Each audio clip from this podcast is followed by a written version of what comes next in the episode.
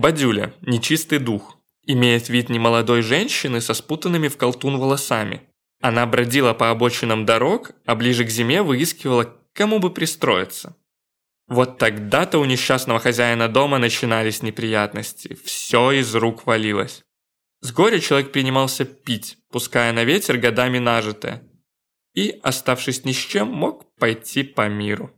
По народным поверьям, для того, чтобы изгнать Бадзюлю, нужно было просто-напросто начисто подмести в хате и в сенях, а весь домашний мусор выбросить далеко за домом в противоположную от заката сторону.